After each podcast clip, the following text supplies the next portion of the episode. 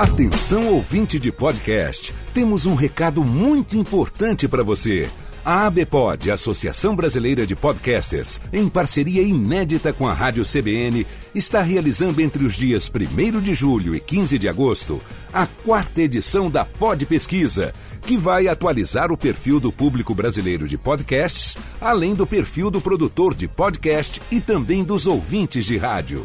Acesse agora podpesquisa.com.br, preencha o questionário e participe dessa importante ação para um crescimento ainda maior do podcast no Brasil.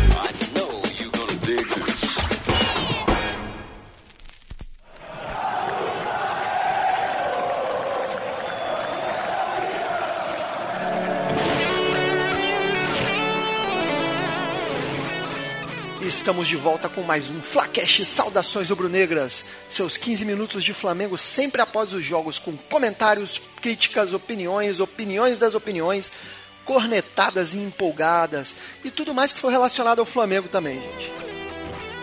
Antes de começar, peço a todos que nos sigam em nossas redes sociais, Twitter, Facebook e Instagram, todas bem ativas, cara. A gente interage bastante lá e tá falando constantemente com vocês. Procura lá o arroba FlacashSRN e dá uma força lá pra gente. Além disso, a gente está também no Spotify, no iTunes ou então no seu agregador de podcasts favoritos. A gente com certeza vai estar tá lá. Assina o feed que assim que sair o programa você já sabe. Bom dia, boa tarde, boa noite. Eu sou o Thiago Rosas e tenho aqui na minha bancada virtual hoje André Zotez. Fala aí, André, beleza?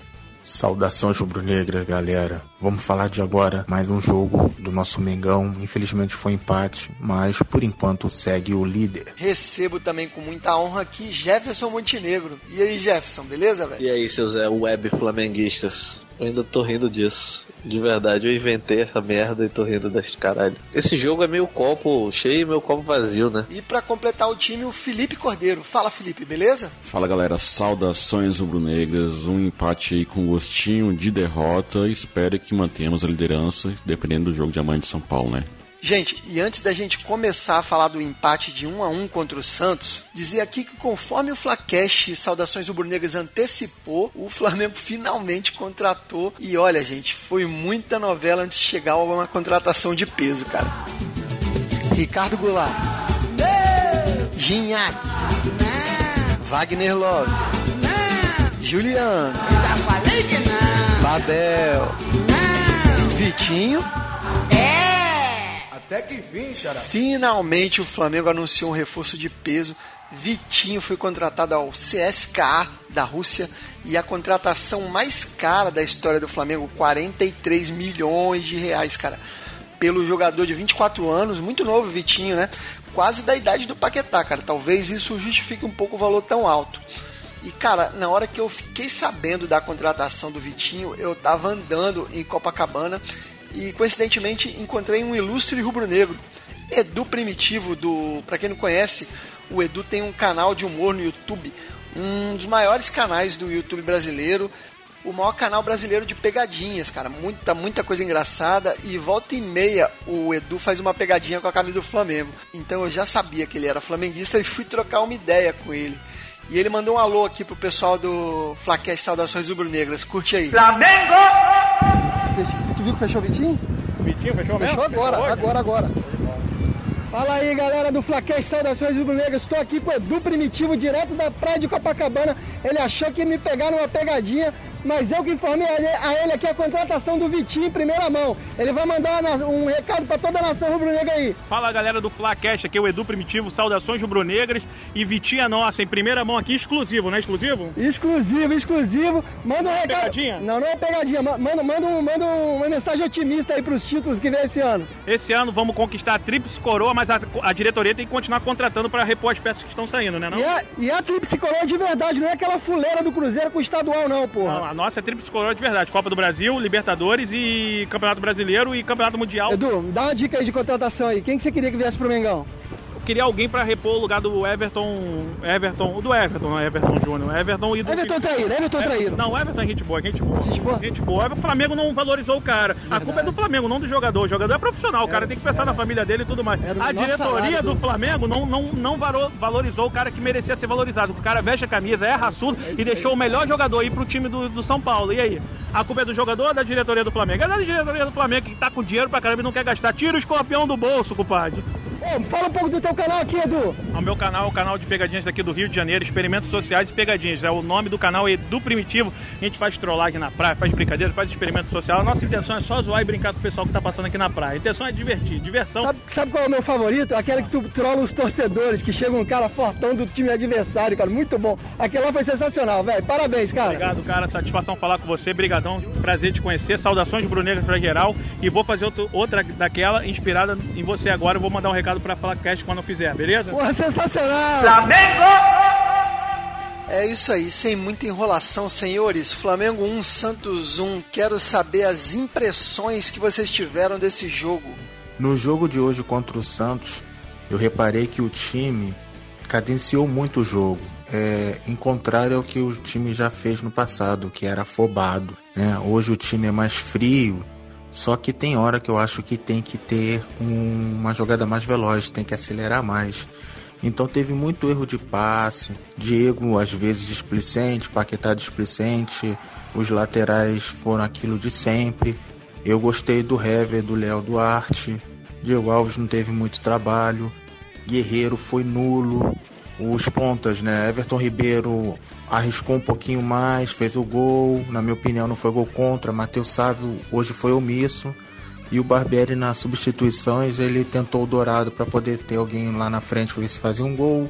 Giovanni, não sei para que que entrou. A Volta dos Mortos-Vivos, parte 2. Se o Barbieri não proteger melhor a zaga, vai acontecer situações como essa. Ele tem um poder ofensivo gigantesco, só que ele tem um time que sufoca o Cuejá e obviamente o Cuejá não é um super-herói, né? Embora esteja quase chegando nesse nível.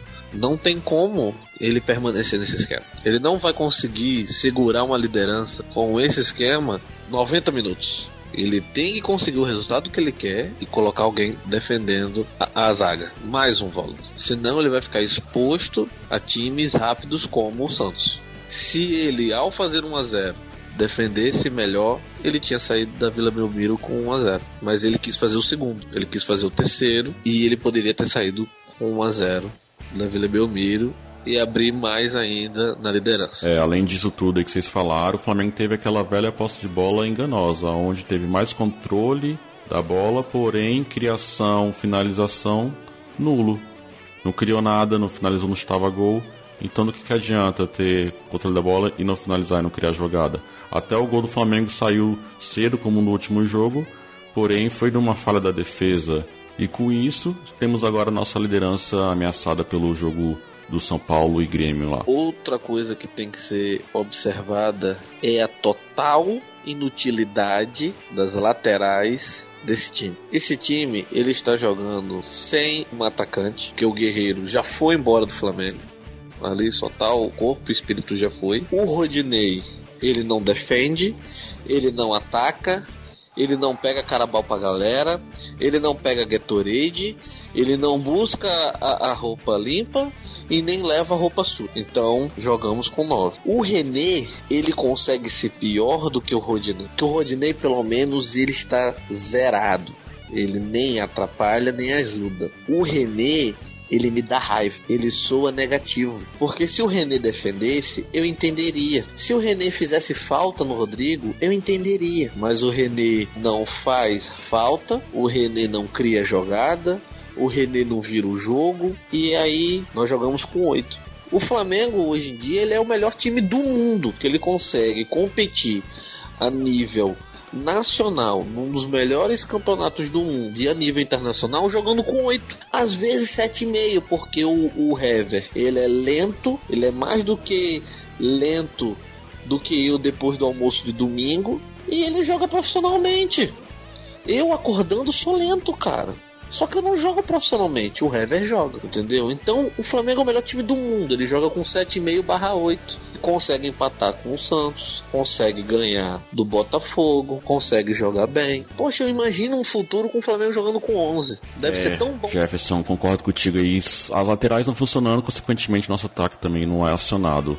Assim, o Guerreiro ele não voltou da Copa ainda e eu acho que deve estar esperando a renovação do contrato para começar a jogar.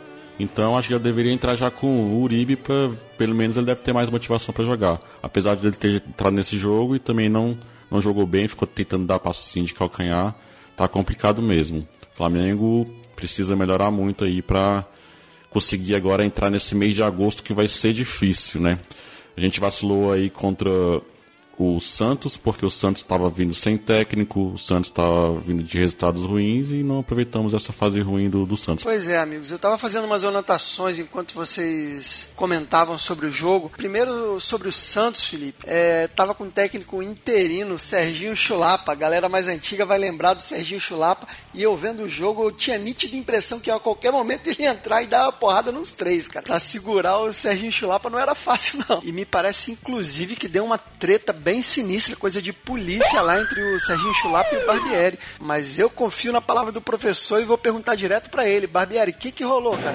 Olha só, eu estava questionando a arbitragem sobre algumas decisões no primeiro tempo. E o Serginho se dirigiu ao árbitro dizendo que eu estava falando muito, que o árbitro tinha que tomar uma atitude, enfim, usando palavras de baixo calão.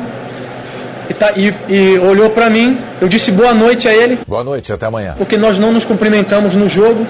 Vocês acompanham os jogos do Flamengo, veem que eu tenho o hábito de cumprimentar todos os treinadores, certo? Eu acho que ele estava na casa dele, então eu esperava que ele tivesse essa atitude, respeito, não é obrigação dele. Quando ele olhou para mim, eu disse boa noite. Boa noite, até amanhã. Outra coisa que eu queria comentar é que foi muito estranho ver o Flamengo jogando de azul. Cara, eu sei que alguns de vocês gostaram da, da camisa, da terceira camisa.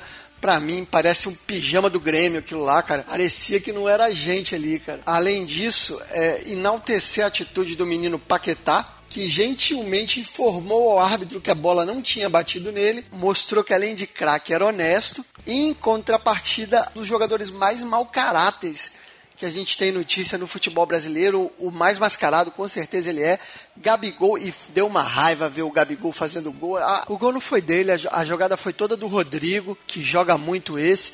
E outra coisa que me revoltou muito, e eu não aguento mais, não aguento mais, Red Globo, é ver o senhor André Galindo fazendo cobertura do Flamengo. Para quem quer entender por que o repórter André Galindo é de toda a mídia esportiva um dos repórteres mais anti-flamenguistas que existem, escutem o Flacast número 21 sobre a história de 87. E eu nunca imaginei que o Eric faria falta, cara. É muita sacanagem, Thiago. A gente tava até conversando no grupo que a Rede Globo só pode estar de brincadeira, colocando Galindo para cobrir o time do Flamengo. Vocês aí, ouvintes do Flacast, deve ter escutado no episódio 21, se não escutou, escute lá. Que de fato o Flamengo é o campeão de 87. E esse Galindo, é repórter da Globo, escreveu um outro livro falando que é o esporte. Então é um desrespeito com a torcida do Flamengo colocar um cara desse para cobrir o jogo do Flamengo, né? Expectativas pro confronto, gente. Já que estamos falando desse time aí de Série B, time de Série B a gente tem que passar o trator.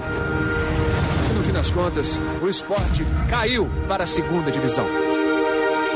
Temos tudo para vencer. É um o esporte é um time fraco.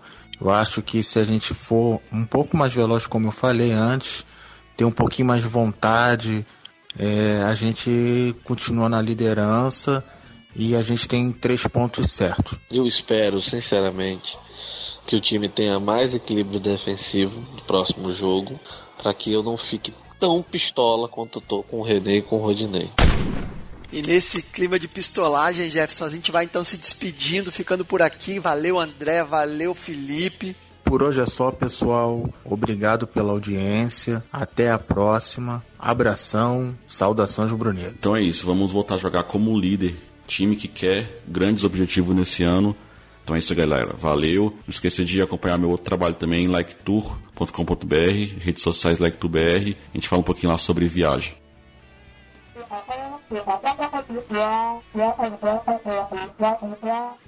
Eita, que, que é produção? Ah tá, o Thiago ele foi embora e esqueceu de dar mais informações aqui do episódio, né? Não, mas pode deixar que eu vou, vou finalizar aqui. Então, galera, em clima de jogo contra o esporte, nada melhor do que participar do sorteio do livro 1987, a história definitiva de Pablo Cardoso, ele que é o maior especialista sobre esse assunto no Brasil e no mundo. Então, para participar do sorteio desse super livro é simples, é só compartilhar o post lá do Facebook sobre o episódio número 21 e também se inscrever através do post também no Facebook na promoção. O link está aqui na descrição desse episódio, bem facinho. E para encerrar esse nosso episódio, vamos colocar nosso tradicional som rubro-negro. E para inspirar o nosso time, vamos de Hino do Flamengo, tocado pela Orquestra Sinfônica Brasileira.